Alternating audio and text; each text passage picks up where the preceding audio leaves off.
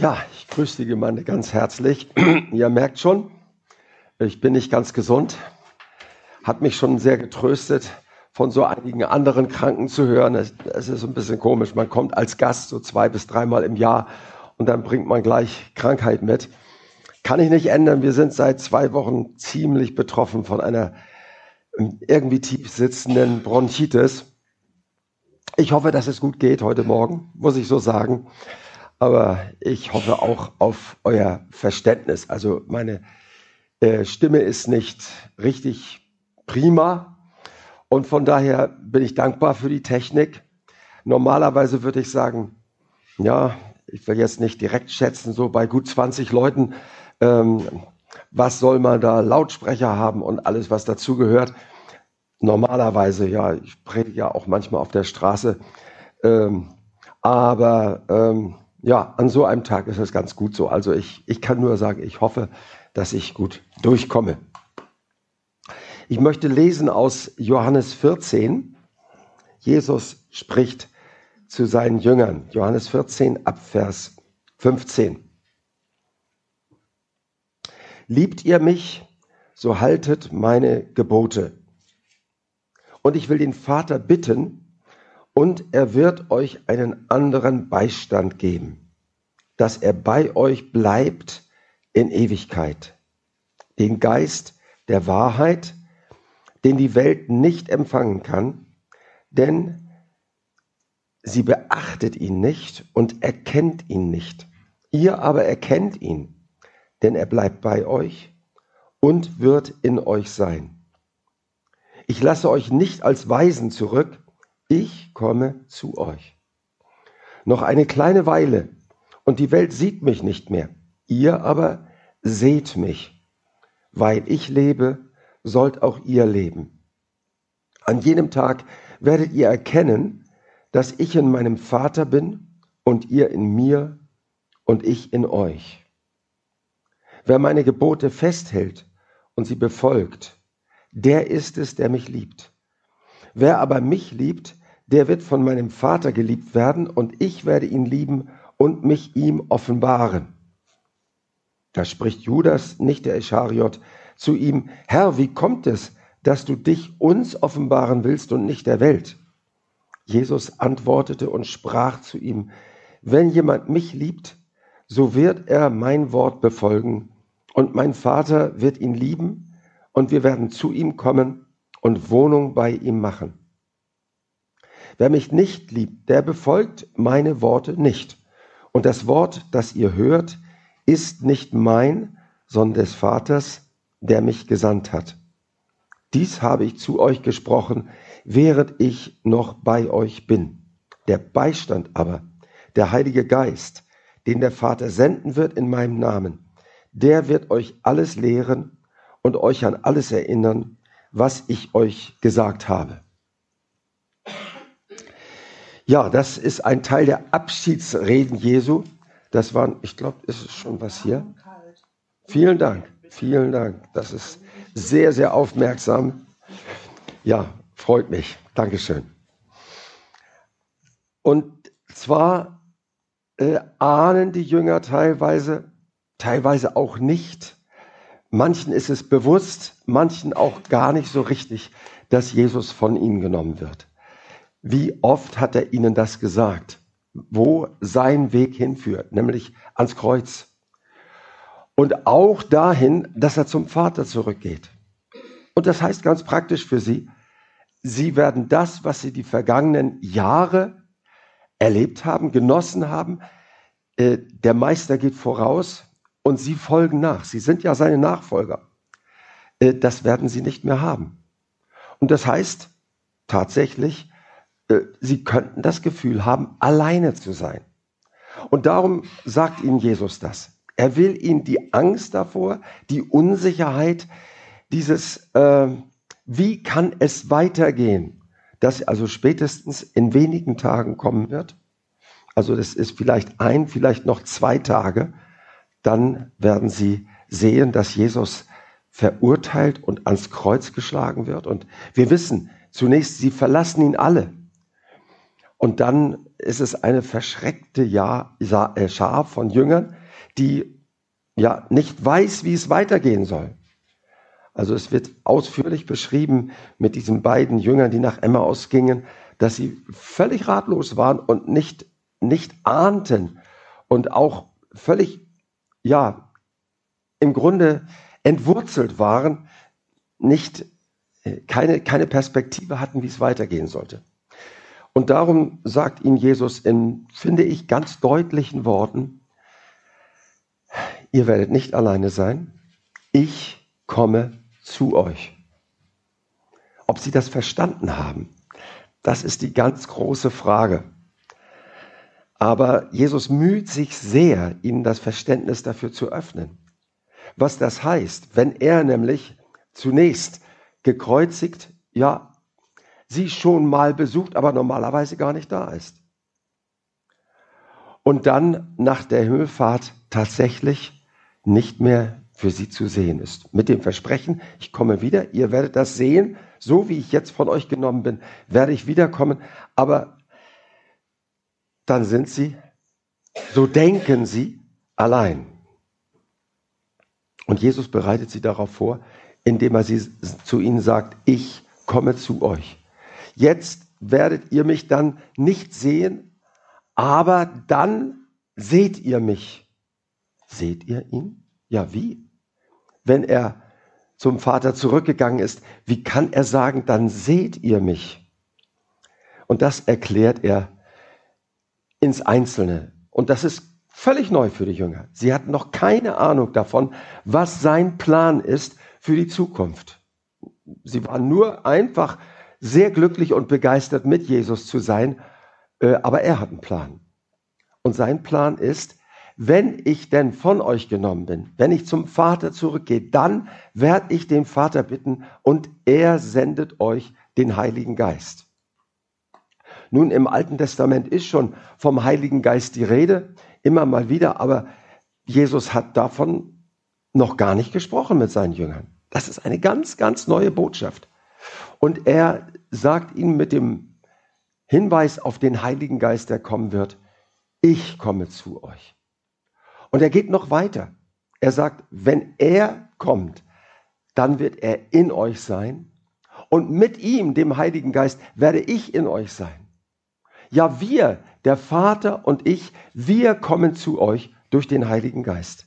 Er sagt also mit unmissverständlichen Worten, dann wird Gott, Vater, Sohn und Heiliger Geist in euch sein. Und das ist klar nach dem Wort, das wir eben gehört haben. Gott ist einer. Das ist ein ganz klar deutliches Wort. Das heißt, da, wo der Heilige Geist ist, ist auch der Sohn und ist auch der Vater. Und ich weiß nicht, ob uns das so richtig bewusst ist bis heute dass da, wo der Heilige Geist ist, auch der Sohn ist, Jesus Christus, und auch der Vater ist. Jedenfalls wird es von Jesus im, durch die Briefe des Neuen Testaments uns immer wieder klar und deutlich gesagt. Euer Leben ist jetzt in Christus. Also das Leben, das du lebst, wenn der Heilige Geist in dir wohnt, das ist ein Leben in Christus. Alles, was du als Christ brauchst, das ist in ihm. Und das Wunderbare ist, du bist in ihm. In ihm hast du alles, was du brauchst. Das ist ein Geheimnis. Und Geheimnisse, ja, die äh, sieht man nicht mit den natürlichen Augen. Äh, die hört man nicht mit den natürlichen Ohren. Die versteht man nicht mit dem natürlichen Verstand des Menschen, sondern die werden offenbart. Also das heißt, die zeigt Gott einem. Offenbarung heißt, er zeigt uns etwas, was letztlich ein Geheimnis ist. Dass in Christus wir äh, den ganzen Reichtum Gottes haben. Alles, was er uns erworben hat, als er am Kreuz für uns gestorben ist. nämlich Vergebung unserer Sünden, Versöhnung mit Gott, dass wir Gottes Kinder sein dürfen, dass wir ewiges Leben haben, dass wir ein Erbe haben, das für uns bereit ist. Das alles ist in Christus. Ich weiß, Das sind Dinge, die sind uns oftmals gar nicht so nahe. Also wir empfinden nicht, dass das da ist. Wir leben unseren Alltag mit den Dingen, die wir sehen, mit den Verpflichtungen, die wir haben, mit dem, was unser Lebenskonzept ist, was wir uns vorstellen, was wir uns wünschen. Damit leben wir unseren Alltag und sind uns oft nicht bewusst, dass das, was wir haben, unendlich viel mehr ist. Wir haben es nicht in uns. Wir haben es in Christus. Das ist seine Botschaft. In dem Heiligen Geist komme ich zu euch und dann bin ich bei euch. Ihr werdet niemals ohne mich sein. Das sagt Jesus. Und das heißt, der ganze Reichtum Jesu Christi ist da und zwar in uns, aber wir sehen es nicht, wir spüren es nicht mal, denn er wohnt in unserem Geist mit dem Heiligen Geist. Das sind zwei Dinge, die gehören zusammen. Kann man lesen in 1. Korinther 2, da steht das ganz ausführlich erklärt, dass der, er durch den Heiligen Geist in unserem Geist wohnt. Und dadurch sind wir neue Menschen und haben das Leben Gottes in uns. Und das heißt konkret, was immer ich brauche, das ist in Christus. Das heißt, ich darf in ihm darauf zurückgreifen oder es in Anspruch nehmen für mich. Fehlt es mir vielleicht an Vergebung meiner Schuld, weil ich irgendwo schuldig geworden bin? In Christus bekomme ich Vergebung. Das ist nicht automatisch da. Das fällt mir nicht einfach zu. Aber weil er in mir lebt, darf ich sagen, Jesus, weil du am Kreuz gestorben bist, nehme ich Vergebung in Anspruch. Äh, Habe ich ein Spannungsverhältnis zu Gott? In Christus bin ich mit ihm versöhnt. Das spüre ich nicht, das habe ich nicht einfach. Das gibt er mir nicht mit als Geschenk, sondern in Christus ist es da. Und weil Christus in mir lebt, darf ich jederzeit das in Anspruch nehmen für mich. Habe ich vielleicht keine Lebensperspektive?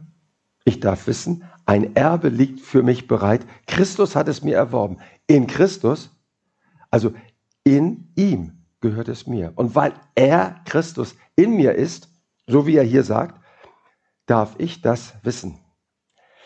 Wir haben damit äh, ein Problem und dieses Problem ist äh, von Jesus hier deutlich seinen Jüngern erklärt worden.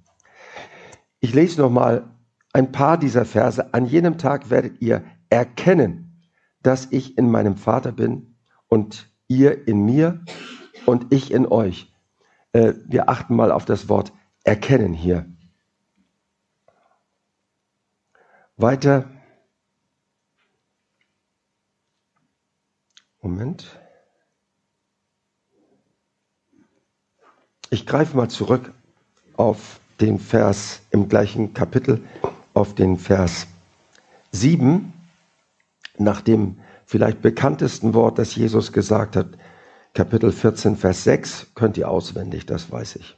Ich bin der Weg und die Wahrheit und das Leben. Niemand kommt zum Vater als nur durch mich.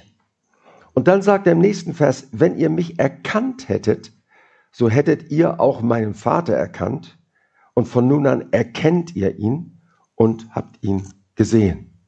Er spricht hier also über Erkennen. Jesus Weg, Wahrheit, Leben, das heißt, Jesus ist der einzige Weg zu Gott. Es gibt keinen anderen. Er ist die einzige Wahrheit, das heißt, was irgend Jesus widerspricht, ist nicht Wahrheit, sondern ist Lüge. Ich, nur in ihm kann ich die Wahrheit über mich selbst, mein Leben und Gottes Absicht mit mir erkennen. Nur in Jesus. Und das Leben, das heißt, außerhalb von Jesus ist Tod, ist Zerstörung, ist Verderben. Das muss man erkennen. Das erkennen wir oft nicht. Wir sind oft in Gefahr, Entscheidungen zu treffen, die sich nicht an der Wahrheit Jesu orientieren. Führt mich in die Lüge hinein, in den Irrtum, die sich nicht äh, an dem Weg Jesu orientieren, sondern Seitenwege, die zu Umwegen werden, die sich nicht an dem Leben, Jesus dem Leben orientieren, wo ich merke, hier verliere ich an Leben, hier schade ich mir selbst, hier komme ich in Not. Das Leben Jesu, Gottes Leben in mir, das wächst nicht, sondern nimmt ab. Das muss man erkennen. Er spricht hier dreimal von erkennen. Was ist erkennen? Das ist mehr als nur Jesus kennen, von ihm gehört haben, von ihm wissen, alles vielleicht auch viel über ihn wissen. Im nächsten Vers fragt Philippus, er sagt zu ihm, Herr, zeige uns den Vater und es genügt uns. Jesus spricht zu ihm, so lange Zeit bin ich bei euch du hast mich noch nicht erkannt, Philippus. Also er ist mit Jesus unterwegs. Und Jesus hat ja auch gefragt, was sagen denn die Leute, wer ich bin? Und was sagt ihr, dass ich bin? Und da wird von Petrus sehr klar bekannt, du bist Christus, der Sohn des lebendigen Gottes. Das hat Philippus gehört, er war dabei. Auch andere Jünger haben das bekannt an einer Stelle. Also hier, das Wissen ist da. Und er hat ihn trotzdem nicht erkannt. Er fragt nach dem Vater. Sie kommen ja aus dem Alten Testament her. Und da wird Gott Vater ihnen vorgestellt. Und er sagt, zeig uns den Vater. Ja, wenn ich den kennen würde, dann wäre alles in Ordnung. Ja, äh, und haben Jesus nicht erkannt. Sie sehen ihn immer noch als Mensch, der diese Dinge tut und ein Vorbild ist und dem sie gerne nachfolgen, aber haben ihn nicht gesehen als Gott als den, der eins ist mit dem lebendigen Gott. Was heißt erkennen? Das ist eben mehr als nur Bibelverse wissen.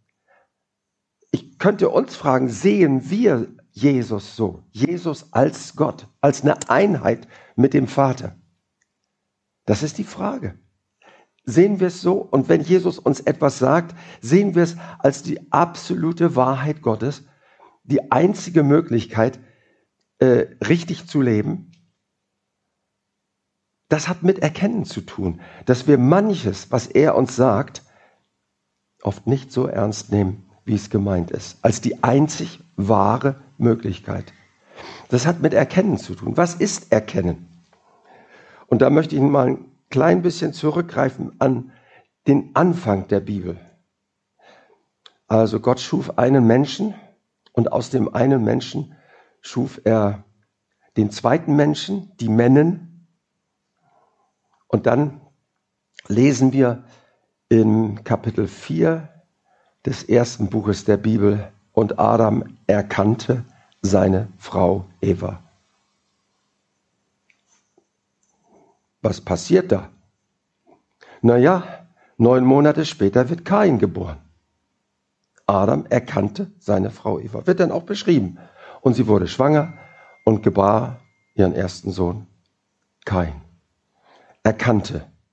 Und das hilft uns zum Verständnis dieses Wortes. Dreimal braucht es Jesus in einem Wort. Du hast nicht erkannt. Du hast nicht erkannt. Du kennst mich so gut, du hast so viel erlebt, du kannst das alles erzählen und du nimmst das sicherlich auch als ein wunderbares Vorbild und ich möchte gerne Jesus nachfolgen, hast mich trotzdem nicht erkannt, dass ich Gott bin.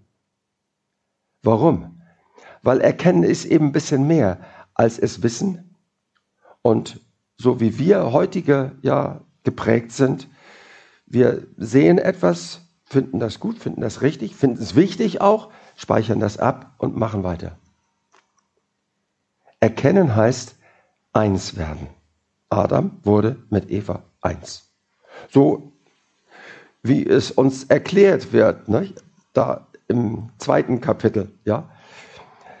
Ein Mensch wird Vater und Mutter verlassen, seiner Frau anhängen und die zwei werden ein Fleisch sein. Und Jesus sagt dazu, so sind sie nun nicht mehr zwei, sondern eins. Seht, das hat mit Erkennen zu tun. Adam erkannte Eva. Sie wurden eins.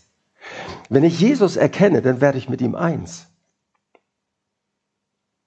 Das heißt, ich verbinde mein Leben so mit Jesus, dass ich ohne ihn nicht kann. Besser sollte ich sagen, dass ich ohne ihn nichts kann. Dann kann ich ihn erkennen. Und dann kann er auch, so wie er es hier sagt, er will es uns offenbaren. Die Bibel ist voller Geheimnisse. Und Geheimnisse die kann man mit dem Verstand nicht rauskriegen. Also es gibt ja Leute, die beschäftigen sich immer mit der Bibel, also zum Beispiel Theologieprofessoren. Aber unter ihnen gibt es sehr viele, die haben nichts erkannt. Sie können vieles erklären und können verbinden, miteinander verbinden, logisch verbinden, was die Bibel hier und da sagt, vom Alten zum Neuen Testament und so weiter. Aber sie haben Jesus nicht erkannt. Sonst würden sie ein ganz anderes Leben leben, nämlich das, ein Leben, das Jesus gehört. Ja, ich sage nur als Beispiel, natürlich gibt es auch andere und gab es auch immer andere. Könnt es von Pastoren genauso sagen. Liebe Leute, erkennen, das ist etwas, wo ich eins werde, das heißt, ohne dich geht es nicht mehr. Leider haben das auch manche Ehepaare nicht erkannt. Ja. Sehen nicht, wie ernsthaft, wie grundlegend, wie umfassend das ist, wenn Jesus sagt, so sind sie nun nicht mehr zwei, sondern eins. Und das Interessante ist ja, dass Paulus das nicht nur auf Mann und Frau bezieht. Er spricht über die Ehe, er sagt, wie die Frau sich verhalten soll, er sagt, wie der Mann sich verhalten soll. Wir lesen das in Epheser 5. Sondern er sagt eben auch, und da spricht er ja, hauptsächlich spricht er ja zum Mann. Das Wort zur Frau ist sehr kurz und einfach, aber das zum Mann ist ja schon sehr, sehr herausfordernd. Denn wir sind Glieder seines Leibes, nämlich des Leibes Jesu, von seinem Fleisch und von seinem Gebein. Also Fleisch und Gebein ist natürlich als Beispiel hier genommen, ja, um, um mal zu sagen, ähm, natürlich ist es nicht von seinem Fleisch und Gebein, sondern eigentlich ist von seinem Geist, ja. Denn wer den Herrn anhängt, steht 1. Korinther 6, ist ein Geist mit ihm, ja. Das ist eine, eine Beziehung, die unlösbar ist, weil sein Geist in uns wohnt. Sind wir ein Geist? Das heißt, sein Geist in uns ist die treibende Kraft, ist die leitende Kraft in meinem Leben. Und trotzdem bin ich Mensch und kann natürlich auch selbst noch entscheiden, was ich tue. Und da, das ist ein anderes Thema. Das kann man ein andermal besprechen. Aber da sagt er hier, deshalb wird ein Mann seinen Vater und seine Mutter verlassen und seiner Frau anhängen und die zwei werden ein Fleisch sein, sagt er. Dies Geheimnis ist groß. Ich aber deute es auf Christus und die Gemeinde. Hier ist es in klaren Worten gesagt, was uns Jesus in dem gelesenen Abschnitt verkündet, dass wir eine Einheit sind mit ihm. Untrennbar mit ihm verbunden, wenn wir an ihm bleiben. Ja, das sagt er ja auch. Bleibt in mir. Ja, also, das ist eins. Und das heißt, im Leben eines Christen gibt es nichts Wichtigeres als diese Einheit. So wie es im Leben eines Mannes auf dieser Erde nichts Wichtigeres gibt auf dieser Erde als seine Frau, mit der er sich so verbunden hat, dass sie eins sind und nicht zwei sind. Muss man klar und deutlich so sagen. Alles andere äh, wertet das so herunter, dass es schlecht funktionieren kann, äh, ganz schlecht funktionieren kann. Verstehen wir dieses, diesen Vergleich, den Paulus hier auch zieht, ganz bewusst zieht, weil die allermeisten Menschen leben in der Ehe und wissen, was das heißt, ein Fleisch zu sein. Er sagt zum Beispiel auch zum Mann, wer seine Frau liebt, der liebt sich selbst. Das ist ja ganz logisch. Wenn ich mit ihr eins bin, dann kann nur das, was ich ihr an Liebe gebe, auf mich zurückfallen. Und ehrlich gesagt, das habe ich oft erfahren. Im positiver, so wie leider auch, also in früherer Zeit, wo ich auch schon hier in Schneverding war, in negativer Weise. Äh, leider muss ich sagen, äh, dass ich nicht gemerkt habe, wie unsinnig das ist, äh, in erster Linie an sich zu denken. Und dann erst an meinen Ehepartner, mit dem ich eine Einheit bin. Wer seine Frau liebt, der liebt sich selbst. Genauso ist es mit Jesus. Das haben wir gelesen. Liebt ihr mich? Haltet meine Gebote. Befolgt meine Worte sehr deutlich, sehr klar sagt er das in diesem Abschnitt. Darum geht es. Ich bin eine Einheit mit Jesus Christus.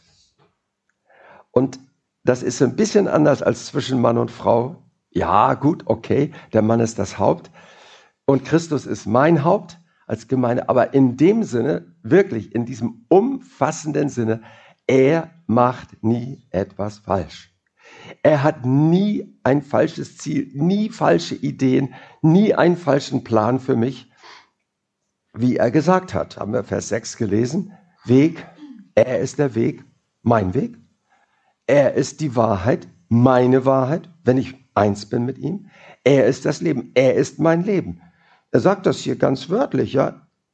Wenn, weil ich lebe, sollt ihr auch leben. Das ist schon etwas krass, wenn man denkt, dass er am nächsten oder übernächsten Tag sterben wird. Dass er sagt, ich lebe und ihr sollt auch leben. Aber es ist deswegen, weil die ganze Wahrheit ist ja, er ist ja in den Tod gegangen, um aufzustehen aus dem Tod, also auferweckt zu werden auf dem Tod. Und diese Auferstehung ist die erste und der folgt jede andere Auferstehung, eben gerade derer, die durch ihn das Leben haben. Ja, sein Leben in ihnen. In Christus haben wir das ganze göttliche Leben. Und das führt selbstverständlich zu einer Ewigkeit, in der es keinen Tod mehr gibt. Und wir, wir müssen uns klar machen, was das bedeutet, dass das so großartig, so ähm, ja, gewaltig ist, weil wir damit ein gewaltiges Lebensziel haben. Das Ziel unseres Lebens ist nämlich, ewig mit ihm zu leben. Ja, sagt das hier ganz klar und deutlich, dass wir das von ihm geschenkt bekommen haben. Und das geschieht immer dann, wenn das passiert, was Paulus, äh, Entschuldigung, was Petrus in der Pfingstpredigt sagt, denn da erfüllt sich ja das Wort, das Jesus ihnen hier vor, vorhält oder vorerzählt oder vorhersagt, nämlich, dass der Heilige Geist kommt. Und als der Heilige Geist kommt, da wird ihnen mit einmal alles klar, ja, denen, die vorher in Angst vergangen sind und die ratlos waren und ziellos waren, war ganz klar, da war Jesus in ihnen. Und alles, was Jesus ihnen erworben hat, das war für sie vorhanden. Das hatten sie der Heilige Geist. Ich möchte das noch einmal ganz kurz zusammenfassen, was er hier vom Heiligen Geist sagt, weil, ja, ich fürchte, es wird sehr selten vom Heiligen Geist gesprochen in diesem ja, Abschnitt, sag ich mal, der nicht sehr lang ist. Da sagt er die wesentlichen Dinge vom Heiligen Geist. Erstens, er trennt uns von der Welt. Die Welt kann ihn nicht empfangen, den Heiligen Geist, sagt er. Denn die interessiert sich nicht für ihn und sie will sich auch von ihm nicht führen lassen. Also der eine ist Gemeinde, ist Familie Jesu, ist Leib Jesu, weil der Heilige Geist in ihm ist. Der andere ist, ich sage es mal ganz einfach, draußen. Da trennen sich die beiden Welten, die kommen nicht zusammen. Das zweite, er ist ein Beistand. Das heißt wörtlich, dieser Paraklet, das ist das Wort im Griechischen, er ist ähm, der Herbeigerufene also den, der zur Hilfe gerufene, der mir hilft in jeder einzelnen Situation, wo ich Gottes Hilfe brauche. Wird auch oft als Tröster übersetzt, aber in erster Linie ist er ein Beistand. Er ist da.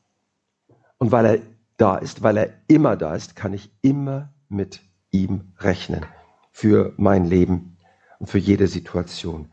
Er ist der Lehrer, der uns Jesus zeigt und seinen Willen zeigt. Auch das sagt er in diesem Abschnitt ganz klar. Er, er zeigt uns, was Jesu Lehre sind und er erklärt uns und erinnert uns an alles, was Jesus gesagt hat. Und das ist der Punkt, dass er sagt, der Heilige Geist, in der Situation, in der wir sind, in der wir Entscheidungen treffen müssen, denn wir müssen sie ja schon treffen, die Entscheidung, sagt er uns, was Jesus dazu gesagt hat, ja, was Jesus möchte in dieser Situation. Er lässt uns also nicht nach ein paar Prinzipien, die wir auswendig gelernt haben, oder äh, nach einem, wie soll ich sagen, einem Lexikon, wo drin steht, wie ein Christ sich verhält, äh, unseren Weg gehen und, äh, naja, oft wissen wir dann nicht, was wir machen sollen. Nein, ganz anders ist es. Er sagt in der Situation, was dran ist. Also Wir brauchen da nicht groß zweifeln oder unsicher sein. Er bleibt bei uns in Ewigkeit. Wir können das wissen, dass der Heilige Geist uns niemals verlassen wird. Und er ist der Geist der Wahrheit. Was er mir erklärt, das stimmt immer. Und damit schließt sich hier der Kreis, weil Jesus gesagt hat, liebt ihr mich, so haltet meine Gebote. Ja, der Heilige Geist, der sagt uns die Wahrheit und erklärt uns, was Jesus möchte, und dann sind wir dran, nämlich das zu tun. Er spricht hier direkt vom Gehorsam. Ja? Er sagt hier, wenn jemand mich liebt, so wird er mein Wort befolgen. Wer mich nicht liebt, der befolgt mein Wort nicht. Das ist etwas, was oftmals völlig vergessen wird der riesige Reichtum, den wir in Christus haben, den er uns geschenkt hat, ohne unseren Verdienst, ohne dass wir was dafür getan haben. Dieser gewaltige Reichtum hängt mit einer Bedingung zusammen. Er ist der Herr und ich, der ich mit ihm eins bin, das haben wir eben gehört, habe ich erklärt, mit dem ich eine Einheit bin, er in mir und ich in ihm, so sagt es hier, ich in euch und ihr in mir mit dem ich eine Einheit bin, der sagt, wo es lang geht. Sein Gebot zu befolgen, das ist die Bedingung, dass diese Einheit funktioniert. Und das sagt er ganz klar. Wer mich liebt, befolgt mein Wort. Ich finde das so schön, dass es da nicht um irgendwelche ja, Zwangsmaßnahmen geht, dass er uns zu irgendetwas zwingen will oder so, sondern im Gegenteil. Er sagt, die Liebe ist der Antrieb, dass du tust, was ich sage, dass du mein Wort befolgst, dass du auf meine Stimme hörst. Es ist die Stimme eines guten Hirten, der genau und perfekt seine Herde führt. Jedes einzelne, das dazugehört zu seiner Herde, führt er, wenn sie sein Wort befolgen, wenn sie ihm gehorchen. Seht, und das ist etwas, was wir nicht auslassen dürfen. Der ganze Reichtum Christi, den er uns geschenkt hat, völlig umsonst, ohne eigenes Verdienst. Wir haben nichts dafür getan. Er stellt keine Bedingung, dass wir die erstmal erfüllen müssten. Er beschenkt uns mit allem. Nur eins gehört dann dazu, nachdem er uns beschenkt hat. Wenn ihr mich liebt, befolgt meine Worte. Das heißt, auf ihn zu hören, und das zu tun, was er sagt. Und wie oft redet er in unserem Leben? Weil er eben durch den Heiligen Geist in uns lebt. Der Geist spricht dann in jeder jeweiligen Situation. Ich sehe ihn nicht, ja, den Heiligen Geist. Ich spüre ihn auch nicht unbedingt. Aber wenn ich in eine Entscheidungssituation geführt werde, er redet. Er redet und sagt mir das, was ich weiß vom Wort Gottes. Kann sein, äh, dass jemand noch ganz jung im Glauben ist und weiß da noch nicht so viel vom Wort Gottes. Den führt er auch manchmal ganz direkt und sagt ihm einfach etwas, was er vorher noch nie gehört hat. Aber meistens ist es so, dass das, was wir gelernt haben aus dem Wort Gottes, was wir ernsthaft, also mit Ernsthaftigkeit gelesen haben, wissen wollten, hören wollten, was wir dann vielleicht sogar erkannt haben, also das heißt, mit dem wir eins geworden sind, haben gesagt, das ist jetzt für mich dran. Das ist für mich das Wichtigste. Daran erinnert er uns und erklärt uns das und zeigt uns, was wir machen wollen. Und dann kommt es nur auf eins an. Liebe ich Jesus? Ich glaube, er hat unsere Liebe verdient. Denn niemand hat größere Liebe als der, der sein Leben lässt für seine Freunde. Das ist der Anfang, wo es mit Jesus beginnt, dass ich sehe, er hat sich für mich hingegeben um mir das, sein Leben, das er hat und das mir fehlte, um mir dieses Leben zu geben. Hat alles dafür getan. Und jetzt bin ich dran. Liebe ich ihn? Dann tue ich, was er sagt, weil wir ja eine Einheit sind. Und diese Einheit kann nur funktionieren, sagt Jesus, wenn ich das dann tatsächlich auch tue, wenn ich sein Wort befolge. Und das ist schon eine spannende Aufgabe, auch dass wir die Schrift durchschauen, das Neue Testament, Jesus hat so vieles gesagt und das ganz ernst nehmen, das ist verbindlich für mich. Denn wenn ich es nicht tue, zeige ich damit, dass es an meiner Liebe zu Jesus fehlt. Das ist sehr ernst. Das ist sehr ernst, wenn es an meiner Liebe zu Jesus fehlt. Und wenn es daran fehlt, werde ich auch merken, dass der gemeinsame Weg mit ihm deswegen nicht gut funktioniert. Ich komme nicht weiter. Ich stecke fest. Ich falle zurück vielleicht. Das, was er an seinem Reichtum mir gegeben hat, wird für mich nicht mehr greifbar. Ich lebe nicht mehr damit. Ich fühle mich arm, vielleicht verlassen, vielleicht leer, schwach. Warum?